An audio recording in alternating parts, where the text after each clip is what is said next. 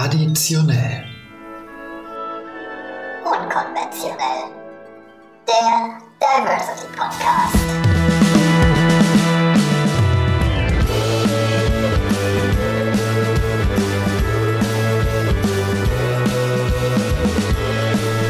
Das Buchmesse.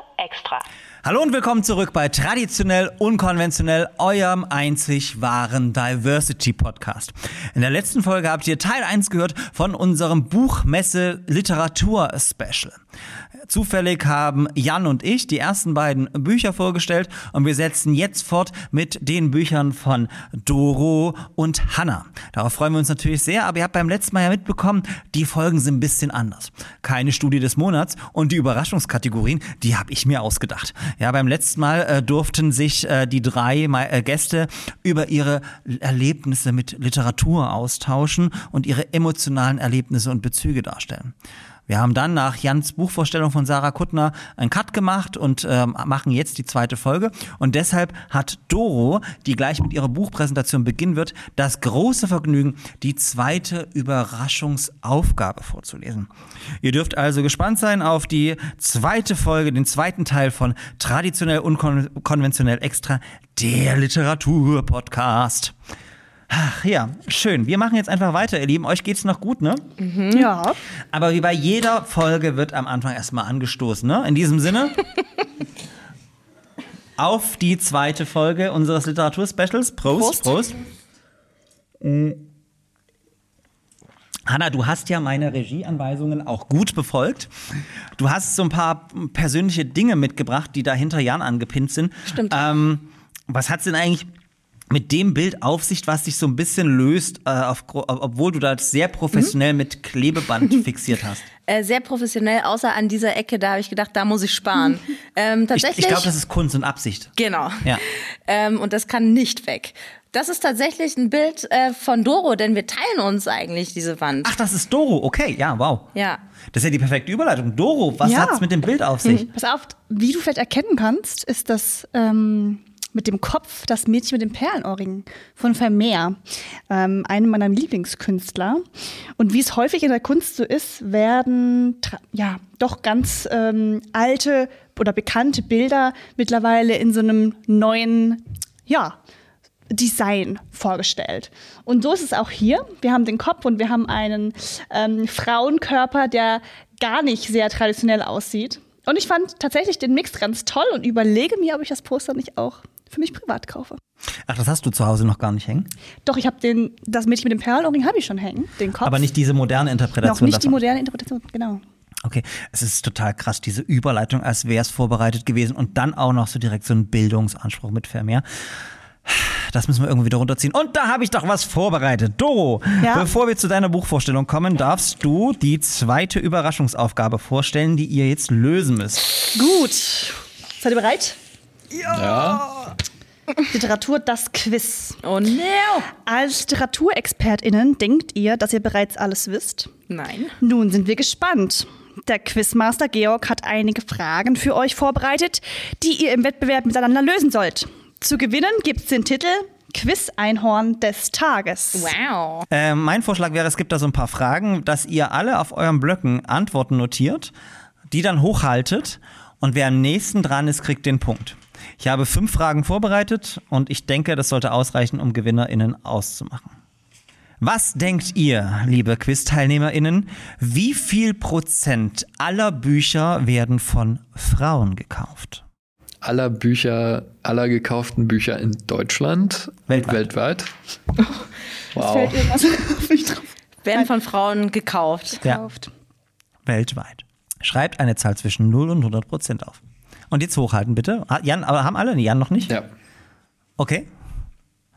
Hanna, du hast 80 Prozent, Jan, du hast 79 und Doro äh, 66 Prozent. Richtig? Habe ich das richtig vorgelesen? Ja. Wunderbar. Den Punkt bekommt Doro. In der Tat ist es so, dass 68 Prozent aller Bücher von Frauen gekauft werden. Punkt für mich. Ich mache einen Strich bei mir. Eine Analogie zum letzten Literaturpodcast, nicht der ersten Folge davon, sondern dem mit dir, Hanna. Wir haben uns ein bisschen auch darüber unterhalten, wie lange man so ein Buch wirklich liest und wie lange es, äh, wie, wie schnell es einen fesseln muss, bis man es wegliest. Und nun die Frage an euch. Was glaubt ihr, wenn LeserInnen das Interesse an einem Buch verlieren, dann geschieht das dort durchschnittlich auf Seite Punkt, Punkt, Punkt. Ich sag mal auch wieder zwischen 0 und 100 Seiten. Ich habe ja immer mal gesagt, ich gebe einem Buch 100 Seiten, wenn es mich da nicht catcht, fliegt's raus. Das habe ich noch so sehr im Kopf, dass ich fast 100 aufgeschrieben hätte. Aber jetzt, wo du nochmal das einordnest. okay, ähm, Dieses Schweigen macht mich ganz betroffen. Und wir zeigen auch, auf Seite 23 sagt Jan, auf Seite 34 äh, sagt Hanna, auf Seite 15 sagt Doro. Äh, Jan, welche Seite hast du? Ich bin extrem beeindruckt von eurer Sachkompetenz und am Ende hat wieder Doro den Punkt. Denn way. LeserInnen verlieren durchschnittlich auf Seite 18 das Interesse. wow. Die Buchexpertin. Ja, voll. Literaturexpertin Dorothee Ulrich. Es gibt insgesamt fünf Fragen, also strengt Ja. euch an. Sie hat schon fast gewonnen. Ja. Ich gönn's dir. Wow. Okay. Was denkt ihr, hat das teuerste Buch der Welt auf einer Auktion gekostet? 1 bis 100? 100 Millionen. Ich sag mal so, wir sind im Millionenbereich. Ja. Ich gebe euch einen Tipp. Teuerste Buch, wie viel hat's gekostet? Ich verrate euch auch, dass es Bill Gates war, der es gekauft hat. Das ist ja manchmal auch so extrem Erzählst du uns absurd. noch, was es für ein Buch war? Natürlich. Danach? Okay, ähm, Okay, Hanna, du denkst 3 Millionen. Jan, du denkst 86 Millionen. Doro, du denkst 20 Millionen. oh Gott, ich bin. Und? Habe ich gewonnen? Ich befürchte, es ist wieder Doro. ähm, das teuerste Buch der Welt hat Bill Gates für 30,8 Millionen äh, auf einer Auktion ersteigert. Das es war ist eine der Null hier. Codex Leicester, eine Sammlung von Notizen und Skizzen von Leonardo da Vinci. Also Doro unschlagbar, aber es geht jetzt um Platz zwei LiteraturexpertInnen. Ähm, Nur mal kurz, was macht man an. mit so einem Buch? Also das lädt, leiht man auch bestimmt dann auch irgendwie der, ähm, dem Museum irgendwie aus? Oder Ich glaube, wenn du so viel Geld hast wie Bill Gates, ist es egal. stellst du dir das dann echt? Naja, ist vielleicht auch eine Wertanlage. Das ist eine Tech-Bubble, kann immer platzen. Vielleicht auch das. Okay, zwei Fragen noch. Vielleicht schaffen unsere VerliererInnen des Tages es auch, so ein bisschen Vize-Quiz-Einhorn zu werden. Und zwar ähm, geht es jetzt um das Thema Kurzgeschichten. Was glaubt ihr, ähm, aus wie vielen Worten die kürzeste Kurzgeschichte besteht? Doro, du bist jetzt mal raus, ne? Weil du hast schon gewonnen. Oh, du darfst mitmachen, komm. Danke, danke. Ich schätze es mal. Wenn du jetzt wieder gewinnst, muss ich dich trotzdem ignorieren. Wörter, ne? Zwischen 1 und Wörter. 100? Wörter. Sagen wir zwischen 1 und 100, ja. Ja, zwischen 0 und 100. Könnte ja auch 0 sein, aber das wäre ein bisschen merkwürdig. Ich sage mal, es ist nicht 0 und es ist nicht 100. Ich gebe euch einen Tipp. Ich liebe es, wenn ich sie quälen kann. Und das Schlimmste kommt erst noch. Hanna, 27 Worte. Jan 34, Doro 48. Jetzt haltet. Nee, das ist tatsächlich so, dass ihr beide gewinnt. Hanna nochmal. Hanna, du hast den Punkt. Es sind tatsächlich sechs Worte. 26? Über Literatur lässt sich bekanntermaßen nicht streiten und die kürzeste Kurzgeschichte wird Ernest Hemingway zugeschrieben. Sie lautet For Sale, Doppelpunkt, Baby Shoes, Never Worn. Literarische Meisterwerke von Ernest Hemingway. So, aber Hanna, du hast einen Punkt. Also ich Yes. bin ganz begeistert. Doro, du bist ja sowas von daneben. Einmal ist es auch okay. Einmal, einmal kann man das auch machen. Jetzt, ich habe so viele tolle andere Fragen. Ich überlege jetzt gerade, ähm, welches, äh, welches äh, ich sozusagen euch dann frage. Was glaubt ihr? Und das ist jetzt wirklich auch eine einfache Frage. Ist das meistgedruckte Buch der Welt? Gibt es Auswahl irgendwie? Nein. Das ist jetzt Allgemeinwissen. Und wir haben ja jemand hier, der auch Germanistik studiert hat. Wusstet ihr eigentlich, äh, dass den Rekord bei den ähm, aus öffentlichen Bibliotheken gestohlenen Büchern, also welches Buch wurde am meisten aus öffentlichen Bibliotheken gestohlenen Büchern das Guinness-Buch der Rekorde ist? Witzig, ne? Aber das war nicht die Frage. Um dann halt auch da reinzukommen. Stehe ich jetzt schon drin? Stehe ich jetzt schon drin? Okay, ihr Okay. Mhm. Lieben, was glaubst du, Hanna, ist das meistgedruckte Die Buch der Welt? Bibel. Jan? Safe. Bibel. Ja. Gut, ich. So, okay. Ich Hey, gebe, Doro, ich gebe zu, jetzt es ist nur die Vorbereitungsfrage gewesen, denn die eigentliche Quizfrage lautet an euch beide. Du bist ja raus, weil du schon gewonnen hast. Ich bin raus. Was glaubt ihr denn? Wie oft oder nee, wie viele Exemplare es im Jahr 2020 weltweit gab. Ich finde das schwierig, wenn du da nicht so, sowas sagst wie A, bla bla bla, B, bla bla bla. Okay. Ich finde, du also- darfst den Quizmaster nicht, Ja, nicht ja, okay. kritisieren, aber ich versuche dir mal entgegenzukommen. Ja. Es ist zwischen einer Million und 10 Milliarden. Äh, im, in welchem Jahr? 2020. Also nicht, die wurden da nicht gedruckt, sondern sie existierten in diesem Jahr überall auf der Welt. Also da, das, das beinhaltet alle jemals gedruckten Bibeln. Richtig. Die Bibel ist ja nicht nur das meist gedruckte, und, sondern auch das meist verkaufte und am meisten übersetzte Buch der Welt. So viel zu traditionell und konventionell, dem Aufklärungspodcast. Und die Frage ist jetzt, wie oft gibt's den Schinken? Der natürlich auch in meiner Bibliothek zu finden ist. Wie ist es bei dir, Doro? Gibt's den da auch? Natürlich. Hast du auch gelesen?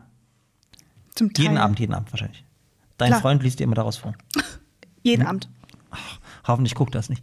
Okay, Jan, Hanna, seid ihr soweit? Ja, ich bin soweit. Ich habe die Bibel übrigens nicht zu Hause. Ich finde das Papier auch einfach zu dünn. Und die Schrift so klein. Und es gibt keine Bilder. Ist nicht sehr inklusiv, in der Tat, nicht barrierefrei. Gibt bestimmt auch als Hörbuch. Okay, es kommt jetzt drauf an, ob Hanna Vizemeisterin oder wir zwei Zweitplatzierte haben. Okay. Okay, ich bin ganz aufgeregt, ganz aufgeregt. Trommelwirbel, Trommelwirbel, Trommelwirbel. Jan schreibt nicht so lange. Und jetzt fangen wir mit Jan an. Wie viel sagst du? 9,38 Milliarden. Hanna 150 Millionen. Wir haben zwei Zweitplatzierte. Es gibt in der Tat 5 Milliarden Exemplare der Dich. Bibel im Jahr 2020. Ah, Wer liest denn sowas noch? Leute, die Religionswissenschaften, Theologie studieren oder wie ich einfach in den Himmel kommen wollen. Ähm, genau, danke für traditionell unkonventionell das Literaturquiz und gewonnen hat, wie wir schon sagten, Doro, die sich morgen das Quiz-Einhorn des Tages nennen darf. Doro, damit kommen wir auch schon direkt, als wäre es geplant und überlegt, zu deiner Buchvorstellung. Du hast das Wort. Eine bessere Überleitung hätte es gar nicht geben können, Georg, oder? Nee, Also- definitiv. ich trinke noch einen Schluck darauf. Genau, ich ähm, finde es ganz toll, dass ich heute die Kinderbuchabteilung abdecken darf mit meiner Buchvorstellung. Und zwar stelle ich das Buch Wer ist die Schnecke Sam vor? Ich weiß nicht, ob ihr das kennt. Ähm, ich bin ganz begeistert von dem Buch.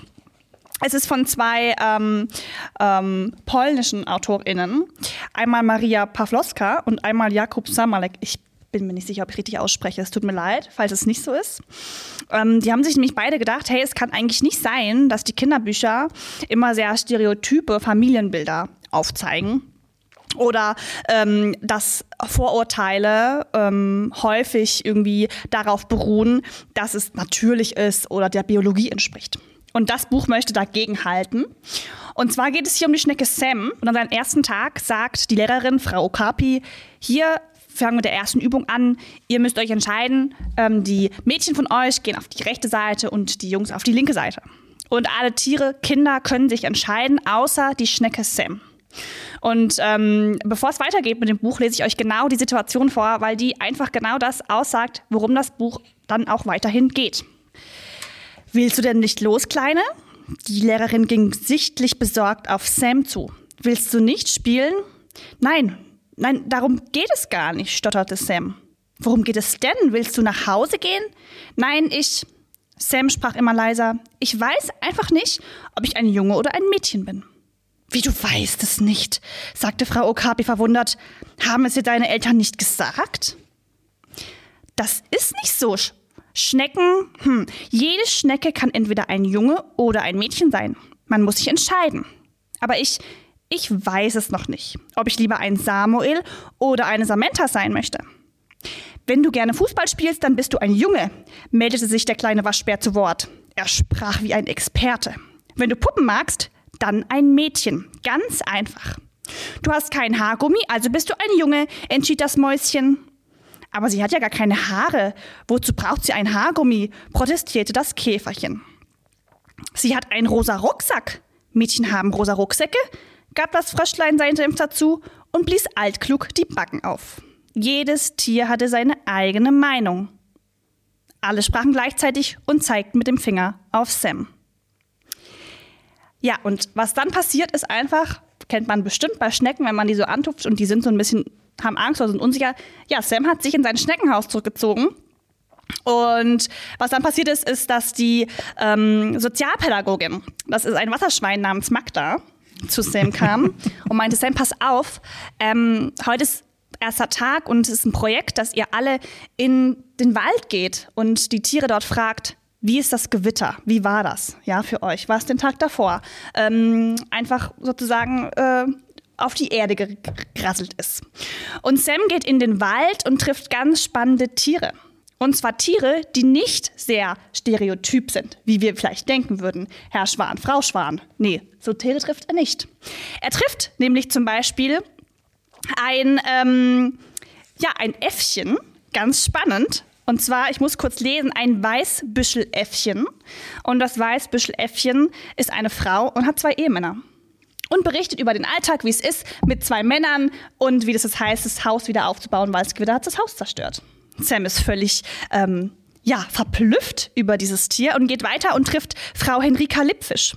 Und witzigerweise findet sie gar nicht Frau Lippfisch, denn Frau Lippfisch ist jetzt Herr Henry Lippfisch. Weil diese Fischsorte kann sich eine, mit einer Geschlechtsumwandlung unterziehen, je nachdem, ob es mehr Männer oder mehr Frauen gibt in, dem, ähm, in der Gruppe der Fische. Und dann geht Sam weiter und trifft zwei schwarze Schwäne. Und die leben als schwules Ehepaar zusammen. Und Sam fragt alle über das Gewitter aus und geht dann weiter zur Lucina Eichhörnchen. Sie ist die Bürgermeisterin der Stadt oder des Waldes. Und die hat mit ihrer Frau ein Baby und sie säugen beide. Sam ist ganz begeistert, schreibt diesen Bericht, kommt am nächsten Tag in die Schule und ist total begeistert darüber zu berichten, was er alles erlebt hat. Und hat aber auch festgestellt nachher, dass es natürlich nicht nur ums Gewitter ging bei dieser Projektarbeit, sondern eben auch rauszufinden, dass er als Schnecke Sam jetzt nicht ähm, außergewöhnlich ist, nur weil er noch nicht sagen kann, ob er ein Mädchen oder ein ähm, Junge ist. Und ich finde das Buch so besonders, weil es einfach aufzeigt, ich glaube, wir alle kennen Situationen, wo wir vielleicht mal uns geschämt haben, wo wir unsicher waren, wo wir vielleicht auch eine Einstellung hatten oder irgendwas hatten, wo wir gegebenenfalls auch gemobbt wurden. Und ich glaube, wir waren alle dankbar, wenn dann ja jemand war, der oder die uns unterstützt hat, begleitet hat und gezeigt hat, hey, pass auf, äh, du bist gar nicht so anders, wie es vielleicht gerade einen Anschein hat. Guck mal, es gibt so viele andere unterschiedliche Lebensformen, Liebesformen, Geschlechtsformen. Und ähm, mit diesem Kinderbuch wird das einfach auf so eine ganz nette Art und Weise dargestellt. Ne? Man kann sich schnell mit Sam identifizieren. Ähm, fühlt sich gleich wieder so ein bisschen in dieses Schul Schulalltag reinversetzt. Gruselig. Und, und hat einfach ähm, ja nochmal einen ganz anderen Blick auf diese Thematik, die auch uns Erwachsenen ganz gut tun kann. Ja, und damit wollte ich jetzt eigentlich direkt mal fragen, ob ihr auch in eurer Kindheit Kinderbücher hattet, die nicht so klassisch waren, wie man es vielleicht kennt, ne? also was man vorgelesen bekommen hat, sondern ob ihr auch Kinderbücher hattet, die vielleicht ein bisschen einen diverseren Gedanken aufgegriffen haben. Wie war das in Brandenburg? Gab es da Kinderbücher, wa? Also ja, natürlich gab es Kinderbücher, dass die jetzt divers aufgestellt waren. Ich habe mir gerade die Frage gestellt, gab es sowas wie Diversität irgendwie Anfang der 90er schon? Also gab's, wurde es so benannt? Vermutlich nicht. Nee. Hat sich da irgendjemand drum geschert, wie der Buchmarkt oder der Kinderbuchmarkt aussieht? Wahrscheinlich auch nicht. Ähm, deswegen, nee, klassische Grimm-Märchen dann vermutlich auch eher. Ja, Grimm-Märchen, äh, Wilhelm Busch, Struwelpeter und Max und Moritz und so, die aus heutiger Perspektive auch sehr kritisch zu sehen sind. Ähm, Umso äh, schöner finde ich tatsächlich die Entwicklung im Kinderbuchmarkt. Ähm, wir haben ja vor einigen Jahren angefangen, tatsächlich äh, Leipziger äh, Kindergarten einzuladen bei uns in die Universitätsbibliothek. Dort haben wir Bücher gelesen und da ist so meine Begeisterung für Kinderbücher, weil ein Freund von mir, Kevin, ähm, hat ja ähm, mit einer Kollegin ja eine tolle, einen tollen Sammelband rausgegeben zu diversitätssensiblen Kinderbüchern. Und das heißt, es gibt einfach unglaublich schöne, diversitätssensible Kinderbücher und das auch nicht äh, mit, mit äh, einem moralischen Impetus, sage ich immer, sondern wirklich wie, wie hier auch total schön beschrieben in schönen Bildern. Ich hatte auch leider keine Sozialarbeiter Warzenschwein oder was war das? Sozialarbeiter Wasserschwein? Wasserschwein. Oder? Ja, Wasserschwein, ja. Wasserschwein Das fand ich schon total, also das ist einfach, wo ich sage, ähm, total schön. Wir haben bei den Kindern immer tolle Reaktionen erlebt, wenn wir den Kindern dann vorgelesen haben, ähm, bei äh, zwei Papas für Tango zum Beispiel ein anderes Kinderbuch, wenn zwei männliche Pinguine oder sich als männlich identifizierende Pinguine dann so ein Kind bekommen und das war total süß, weil die Kindergartenkinder sind total offen und ich glaube, es ist super wichtig, dass solche Bücher einen Markt bekommen oder noch einen größeren Markt bekommen, dass wir die auch wer- bewerben, weil ich hätte es mir so gewünscht. Ich hätte es mir so gewünscht, eben nicht von diesem weiß heteronormativen Kinderbuch ähm, äh, Mist dominiert zu sein. Wobei ich auch sagen muss, es war natürlich auch schön damals. Ne? Man muss auch sagen, ne, bei der allen Reflexion, die wir heute haben, ich fand das schön, wenn meine Großeltern mir Märchen vorgelesen haben. Es war auch total toll. Bis heute gucke ich auch gerne Märchen. Aber es ist ja so, dass wir uns natürlich weiterentwickeln und ich finde das auch total schön. Und was mich interessieren würde, ist, wie kommst du denn eigentlich zu so einem Kinderbuch? Also hast du dir das privat jetzt wirklich gekauft? Weil ich verrate jetzt mal was, du hast noch keine Kinder. Ähm, aber wie kommt das in deinen Bücherschrank? Das ist ganz einfach. Wir haben tatsächlich relativ viele Kinderbücher bei uns im Bücherschrank, äh, weil wir uns regelmäßig Kinder ausleihen, ähm, die bei uns zu Besuch sind. Du leihst Bücher aus, die leihen sich Kinder aus. Okay. Das klingt komisch. Ähm, und es ist so, dass das Buch hat tatsächlich mein Freund gekauft. Äh, Der war in Wien und in Wien gab es einen diversen Buchladen. Der hatte neben Kinderbüchern auch Erwachsenebücher und ähm, er ist da rein einfach auch aus Interesse heraus und hat mir dann verschiedene Büchercover geschickt und hat gesagt, pass auf, äh, die sind so toll, wir müssen, also wir müssen die Kinderbücher kaufen, die einfach so aufgestellt sind. Äh, und er war halt dann total begeistert von Sam. Und so kamen wir zu diesem Buch, ähm, das jetzt neben anderen bei uns im, kind, ja, im Bücherregal steht. Du musst noch ganz kurz auflösen, diese Formulierung, wir leihen uns Kinder aus, könnte ja auch missverstanden werden, wie kommt, Ja. also von FreundInnen. Von Freunden, genau. Wir leihen uns Kinder von Freunden aus, was einfach schön ist. Es ist einfach eine Inspiration mit Kindern. Man kriegt einen frischen, freien Kopf. Ähm, Das heißt also, wenn du in den Buchladen gehst, dann gehst du auch ganz bewusst in die Kinderbuchecke oder, oder wie ist das? zum Teil. Ich kriege auch manchmal Inspiration, zum Beispiel hier im Büro zu Kinderbüchern, aber ähm, wenn es gerade so ein spezieller Buchladen ist, wie dieser diverse, der da in, in Wien war, dann gehe ich da auch und gucke, was es, was es da gibt. Interessiert mich ja selber. Und ich meine, schlussendlich, ähm, vielleicht haben wir auch irgendwann Kinder, dann bietet es sich an, Kinderbücher zu haben. Du hast ja bestimmt auch in Vorbereitung auf den heutigen Podcast das Buch nochmal durchgelesen. Ja. Ähm, unabhängig davon, weil Jan das vorhin gesagt hatte, wann hast du denn davor jetzt dein letztes Buch ausgelesen?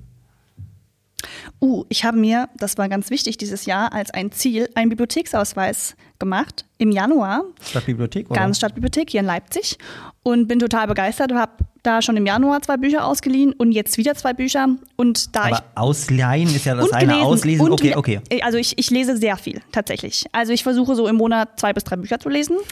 Ähm, ich muss aber zugeben, dass das meistens keine Sachbücher sind, sondern Romane, Das ist völlig okay. die mich einfach so ein bisschen berieseln. Ja, aber das, das, das braucht auch. Jan, Ja, sorry, was war die die Frage? Frage, brauchst du nicht ausweichen. Vorhin hast du so gesagt, frag mal nicht, wann ich das letzte Buch ausgelesen habe. Wann hast du dein letztes Buch ausgelesen? Ja, ich glaube, das ähm, war letzten Herbst. Was war das? Ich weiß noch nicht mal mehr den Titel, aber es ging um eine groß angelegte Geschichte um einen gestrandeten Wal. Hanna? Das ist so lange her, dass ich dir das gar nicht sagen kann. Also m, oft ist es dann so, dass ich ab einem gewissen Punkt die Motivation verliere, auch wenn es nur noch 30 Seiten sind oder so. Und ich kann es einfach nicht mehr aus, äh, auslesen. Ich lege es dann beiseite und sag morgen und dann vergesse ich es total. Das passiert mir richtig oft. Von daher keine Ahnung. Okay, super spannend. Ähm, Und du, Georg? Ähm, ich kann ich dir genau sagen. Wir haben heute Donnerstag, das heißt am Dienstagabend. Das aber nicht das Buch, was du hier zur Vorbereitung Äh, Nee, das, das habe ich ja gesagt, das habe ich letztes Jahr Ja, im ja, Dezember okay. ausgelesen. Ich lese halt ungefähr zwei bis drei. Es kommt immer auf die Länge drauf an, aber so, äh, ich würde sagen, im Durchschnitt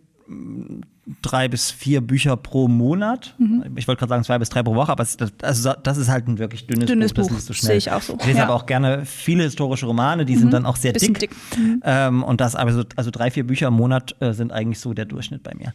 Und bevor wir darüber weiterreden, weil äh, vielleicht hat Hanna auch noch Fragen zu meiner Wand, müssen wir die noch mal ganz kurz wieder richten, unsere Gläser auffüllen und äh, wir sind dann gleich zurück bei traditionell unkonventionell eurem einzig wahren Literatur-Podcast. Das Buchmesse extra. Und auf zur letzten Runde bei Traditionell Unkonventionell, der diversitätssensible Literaturpodcast. Das große Finale der Buchpräsentation in unserem Buchmesse-Special, das hat Hanna heute gezogen.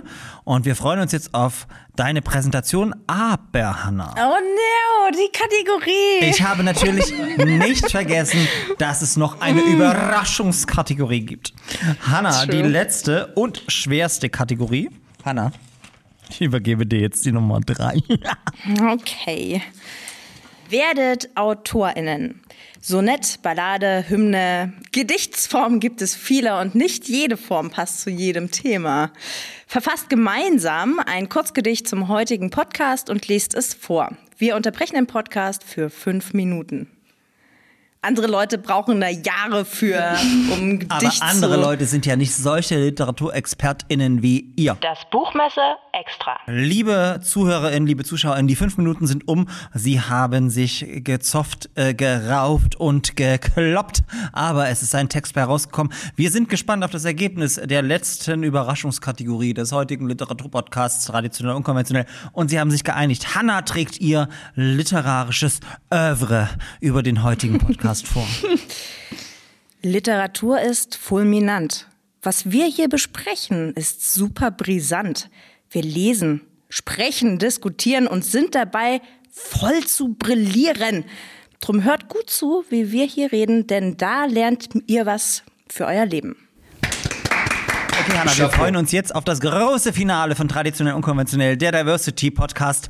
Vierte Buchvorstellung. Du stellst ein Buch vor und ich nehme es dir jetzt ab, weil ich das eigentlich auch vorstellen wollte. Das Buch, was ich auch zuletzt ausgelesen habe, nein, zuvorletzt ausgelesen habe, Caroline Kebekus, es kann nur eine geben. Was hat's damit auf sich?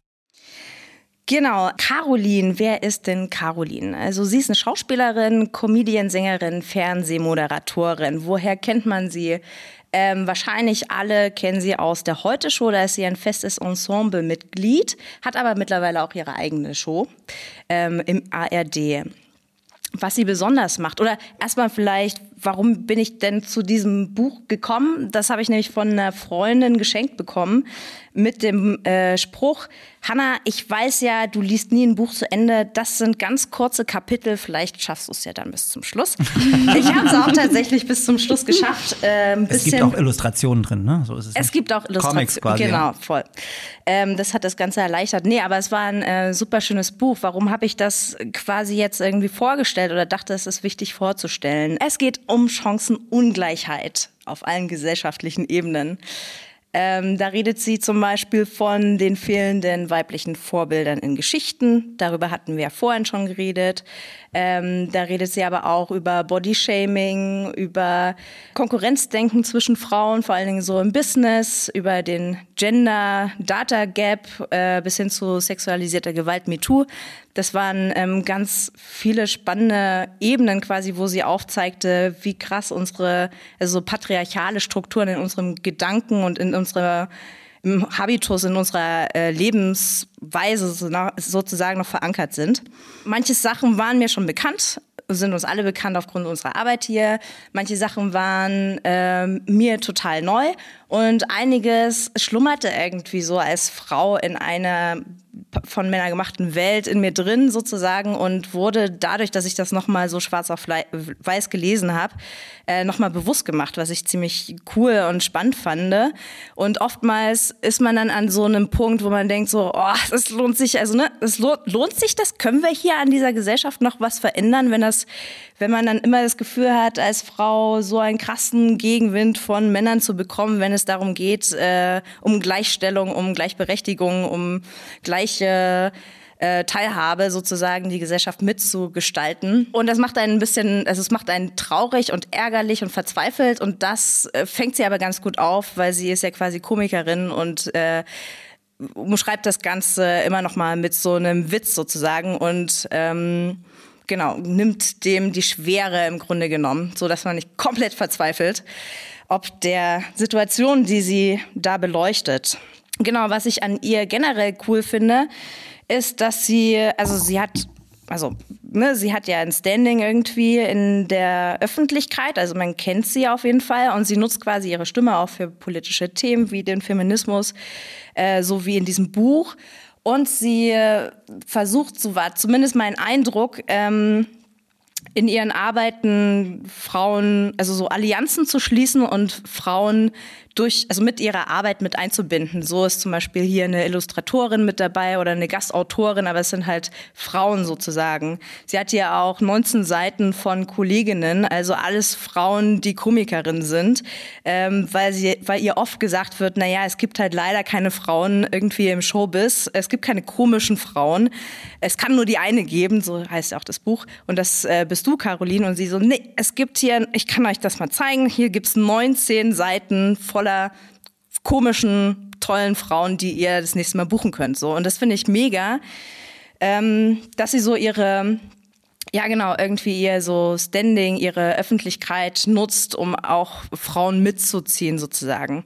Sie hat jetzt auch, äh, macht jetzt auch ein Festival, ist eine der ähm, Festivalorganisatorinnen, das, oh ich habe es aufgeschrieben, Sticks Festival ähm, wo es nur weibliche Acts gibt zum Beispiel. Finde ich auch mega. Sowas braucht es halt mehr. Also es ist so im Grunde genommen so das Fazit und deswegen auch das Bild We Can Do It. Von, also da oben an der Wand. Ja, okay. Ähm, genau. Das musst du unseren ZuhörerInnen Also, ja. erklären, weil die sehen das ja nicht. Ja, das also stimmt. hinter äh, Hannah ist sozusagen ähm, äh, auch ein Bild, wo dann Yes, we can do it steht. Ähm, zu den No Angels kommen wir später noch. Ähm, Ja. Genau. Ähm, genau, dort, also so ihr Appell aus diesem Buch heraus ist, ähm, Frauen bildet Banden, Allianzen, Seilschaften und lasst uns, ne, lasst uns gemeinsam irgendwie Schulterschluss äh, ziehen und uns gemeinsam solidarisch unterstützen, sozusagen, statt sich halt die ganze Zeit ähm, vom, von, ja, von so einem patriarchalen Gedanken, es kann nur eine Frau irgendwie an der Spitze geben, spalten zu lassen, im Grunde genommen. Ja, und das fand ich mega. Also das fand ich sehr schön und sehr cool und ähm, deswegen finde ich, kann das, kann das ja mal jede Person lesen. Ich persönlich als Frau fand es schön, nochmal so ein, hey komm, wir solidarisieren uns alle miteinander, so ein Vibe mitzukriegen. Kann mir aber auch mega gut vorstellen, dass das für Männer zum Beispiel auch ein spannendes Buch ist, weil sie, ähm, ja, weil man dort nochmal so weibliche, alltägliche Lebensrealitäten mitbekommt, die für uns mittlerweile schon mega normal sind.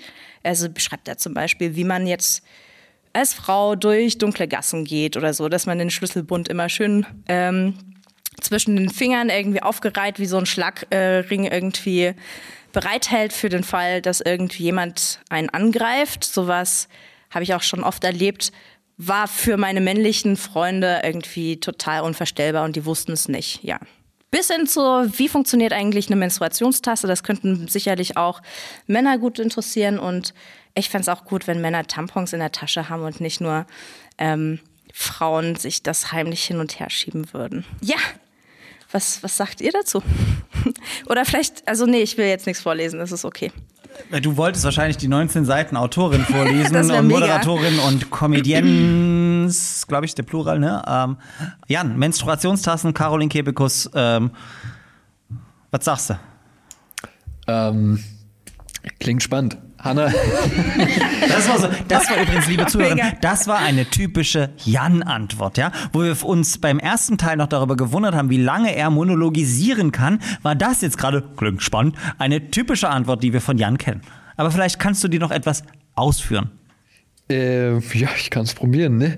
äh, Hanna und ich, wir hatten, äh, ja, ich habe ja, ich habe diesen Prozess des Lesens ja in, in den letzten zwei Tagen irgendwie begleitet, eh, beziehungsweise nicht begleitet. das klingt total Lies jetzt, weird. Hanna. ähm, aber Hanna hat Papi mich quasi auf dem Laufenden darüber gehalten. Ähm, und ähm, ich, ich fand es faszinierend. Ich habe das Buch selber nicht gelesen, ähm, aber ich fand es faszinierend, wie viele Facetten gesellschaftlichen Lebens dieses Buch abzudecken scheint. Du, du äh, hast das jetzt auch zum ersten Mal gehört, vermutlich, ja? Ja. Ähm, ich bin mir nicht ganz sicher, also ob es mich jetzt so 100% anspricht, dass ich es jetzt ausleihen würde von dir zum Beispiel. Ähm, liegt, liegt daran, ähm, dass ich irgendwie, ja, es, ist, es spricht viele Themen an, aber tatsächlich bin ich eher so jemand, die so, so eine Gesamtstory irgendwie lieber liest. Also die so, ne, es, irgendwann kommt Spannung und dann flacht sie wieder so ein bisschen ab. Ich meine, du kennst es ja auch, Georg, also würdest du mir widersprechen? Äh, ja, ähm, tatsächlich äh, ist das für mich ein sehr spannendes Buch. Ich würde es tatsächlich ver vermutlich in die Kategorie Sachbuch einordnen, weil es mich von meinen eigenen Stereotypen, Klischees überrascht hat. Die Frau schreibt sehr pointiert in einer typischen Caroline Kebekus-Weise. Man muss sie, also wenn man sie als Comedienne kennt, dann weiß sie sie auch mal ähm, äh, sozusagen äh, Freundin der derberen Worte, kritisiert auch gerne mal die katholische Kirche äh, mit äh, tollen Songs oder ähnlichem. Ähm, äh, sehr gut recherchiert, weil das kennen wir aus dem beruflichen Kontext, was so ein paar Fakten angeht. Ähm, legt den Finger an die Wunde und beleuchtet aber so ein paar Punkte, die auch mir wehtaten. Also ich gebe das zu, ich bin als großer Märchenfreund tat es mir sehr weh, aber sie hat halt vollkommen recht, so ein paar so Märchenklischees zu hinterfragen. Da geht's ja immer um die arme, hilflose Prinzessin. Bauernmädchen, keine Ahnung was, das irgendwie vom Prinzen, vom Typen, vom Macker ge gerettet werden muss. Und dann kann man fragen, okay, ist das denn noch zeitgemäß? Brauchen wir nicht moderne Form von Märchen? Oder auch die, die, die, die Booking-Politik äh, in der, in der Comedy-Szene, äh, wo es dann gesagt, nee, es gibt tolle Moderatorinnen, es gibt tolle äh, Comedienne und dann, also dann hat sie den Mut, über so viele Seiten einfach Namen aufzulisten. Und Das finde ich sehr, sehr spannend. Auch ihren Freundinnen da die Möglichkeit zu geben, äh, ähm, Illustrationen zu machen und so weiter. Ähm, die ist, das Buch ist wie Caroline Kebekus und das macht richtig Spaß und es tut, und das sage ich als Mann, auch weh. Und das ist halt so was, wo ich sage, geil, wenn das ein Buch auslöst, dann, dann hat das ja auch einen Mehrwert. Ich mag Bücher, die dann auch Emotionen auslösen. Ich gebe dir auch äh, äh, durchaus recht, es ist kein Buch, was ich auf dem Nachttisch habe, äh, wenn, äh, wo du Twilight lesen würdest und ich zum Beispiel von der Dame da oben, nach der mich Hannah nachher noch fragen wollte, Bücher äh, habe, weil so die schöne heile Welt, ähm, sondern das ist eher sowas, was ich im, im, im Arbeits- und Lesezimmer im, lesen würde, ganz bewusst lesen würde, weil es auch richtig ist und wichtig ist und ein tolles Buch ist und, und ein engagiertes Buch und ähm, das ist auch nicht ohne Grund auf den Bestsellerlisten gewesen. Also ich würde auch sagen, das, das kann man lesen und allein die Tatsache, dass Hannah das gelesen hat, also ausgelesen Also hat. ausgelesen. Ausgelesen hat. Fertig gelesen. Das spricht für das das Buch, Ist, ja. Das ist wirklich, also ich habe, ähm, mir fiel es auch schwer, das Buch aus der Hand zu legen und ich habe an Stellen gelacht, was Mhm. mir sonst auch nie passiert. Also ist mir auch peinlich gewesen der Bahn teilweise. ja, also ich fand das Buch extrem gut und wie gesagt, so einige Sachen, die sind dir bewusst und das ist nichts Neues. Ne? Also man denkt sich so, okay, noch ein feministisches Buch, das gibt's doch schon. Ähm, ne, es gibt's doch schon so häufig und trotzdem finde ich es irgendwie einzigartig, weil es mit, diesen, mit diesem Humor noch irgendwie gespickt ist und halt auch sehr gut recherchiert und so viele Facetten halt irgendwie beleuchtet. Vielleicht muss ich ihm doch eine Nee. Chance geben, ja? Mal Gucken. Du gibst dir eine Chance, ähm, von Anfang an eine Chance gegeben, Hanna, habe ich äh, sozusagen den Damen, die äh, sozusagen du heute an, an dein eigenes, äh, an deine eigene Pinnwand gehangen hast, sozusagen, wenn du jetzt Caroline Kebekus mit den No Angels vergleichen müsstest, was wäre denn so eine Gemeinsamkeit von den beiden? Was, oder oder gibt es irgendwas, was die so krass unterscheidet? Die Gruppe No Angels und die Autorin, Comedienne äh, Caroline Kebekus. Das ist eine wahnsinnig schwere Aufgabe und ich äh, rede einfach, damit du dir ein paar Gedanken dazu machen kannst, wie du diese hochgeistige, anspruchsvolle Aufgabe lösen kannst. Nee. Gut, muss man auch nicht. Warum hängt denn da die No Angels? Äh, eigentlich nur, weil du gesagt hast, wir sollen irgendwas ausdrucken und uns da aufhängen. Und da dachte ich, ja, okay, No Angels. Da hatte ich jetzt neulich, also so 20 Jahre nach dem eigentlichen Hype, hatte ich den Hype, weil sie wieder zusammengekommen sind. Und da habe ich mir alles angeguckt und jetzt bin ich Fan halt.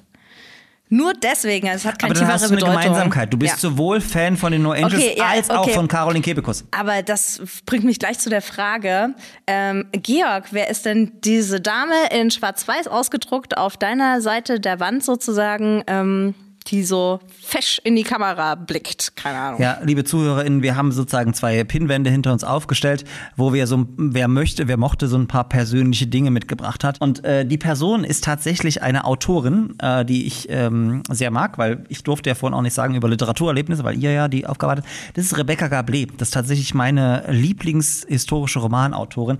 Ich liebe Romane von Rebecca Gablé, englische Geschichte vom Mittelalter bis zu Heinrich dem Achten, die Warringham-Saga, großartig. Das sind Bücher, die ich äh, immer wieder lesen kann.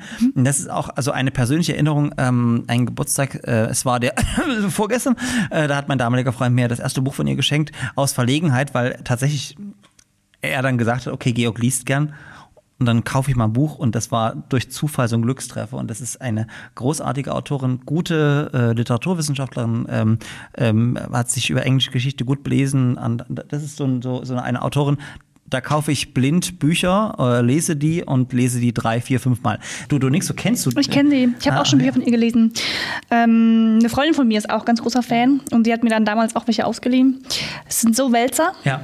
Aber wenn man einmal dann Ja. loslegt, dann ist man wirklich gefangen in dieser Geschichte. kann ich auch eine peinliche Geschichte erzählen, weil wir vorhin diese peinlichen Historien.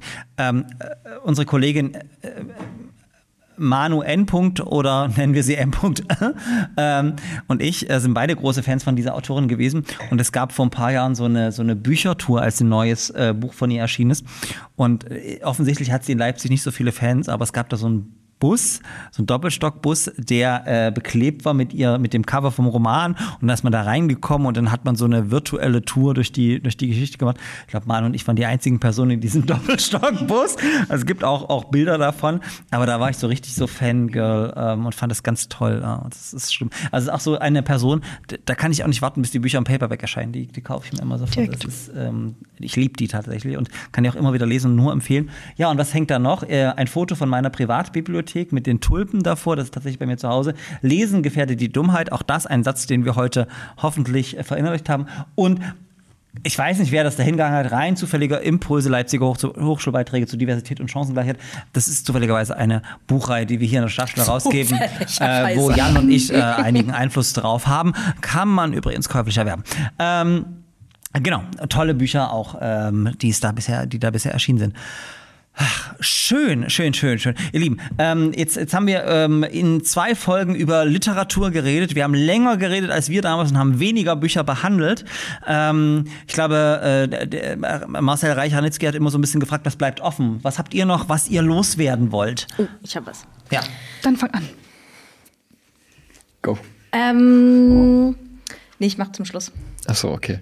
Mir ist gerade nur eingefallen, ähm, Hanna, du hattest vorhin gefragt, wie man eventuell, also quasi gendern mit psychischen Erkrankungen, wie könnte man das Sprechen über psychische Erkrankungen anders gestalten, dass man wegkommt von dieser Niedergeschlagenheit, Schwere etc.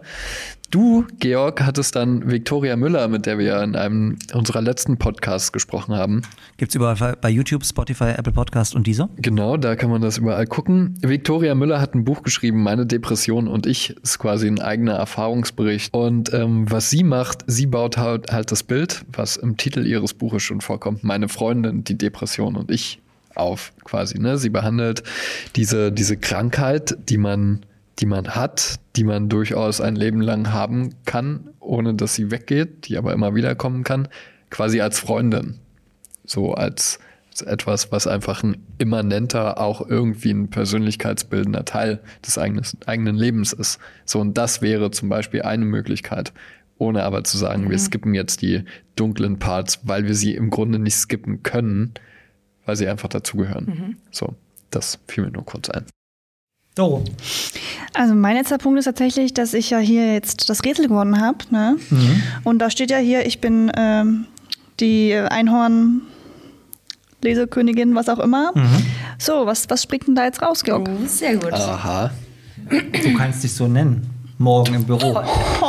Morgen wund. Das zieht nicht, weil morgen mit dem Homeoffice und gefühlt ist niemand im Büro, Georg. Ja, du kannst ja aber deinen Freund zwingen, dich permanent so anzusprechen. Ich würde sagen, du überlegst dir da mal was Schönes.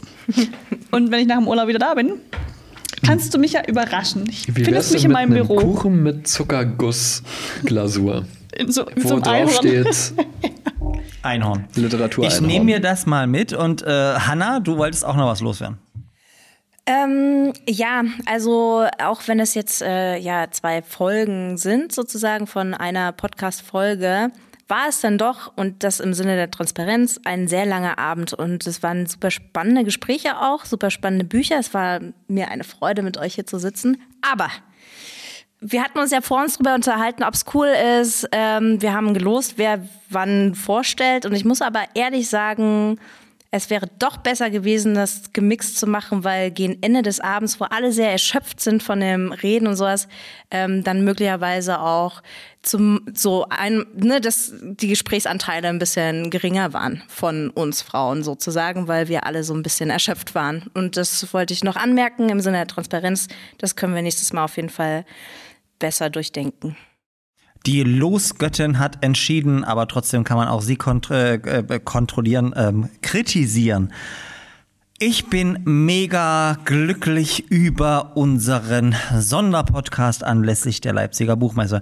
Ich verrate im Sinne der Transparenz, dass es gewisse Personen in dieser Runde gab, die daran nicht mehr geglaubt haben, aber durch subtile Einwirkungen meinerseits dieser Podcast heute doch noch zustande kam.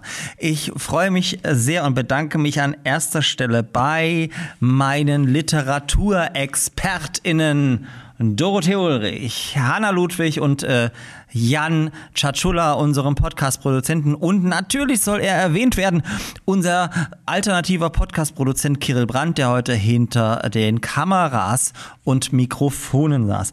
Ich sage an dieser Stelle, was ich sonst gerne am Anfang sage, folgt uns bei YouTube, Instagram und gebt uns fünf Sterne bei Apple Podcast. Wir freuen uns außerdem ein über ein Abonnement bei Spotify, dieser und wo man uns sonst noch abonnieren kann.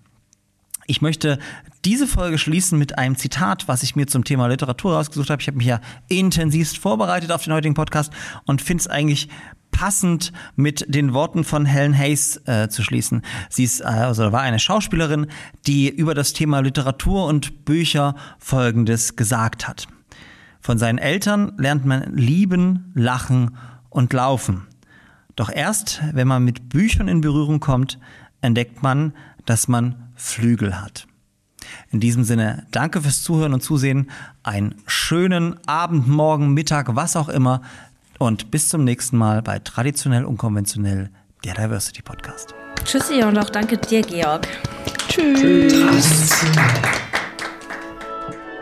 Unkonventionell. Der Diversity Podcast.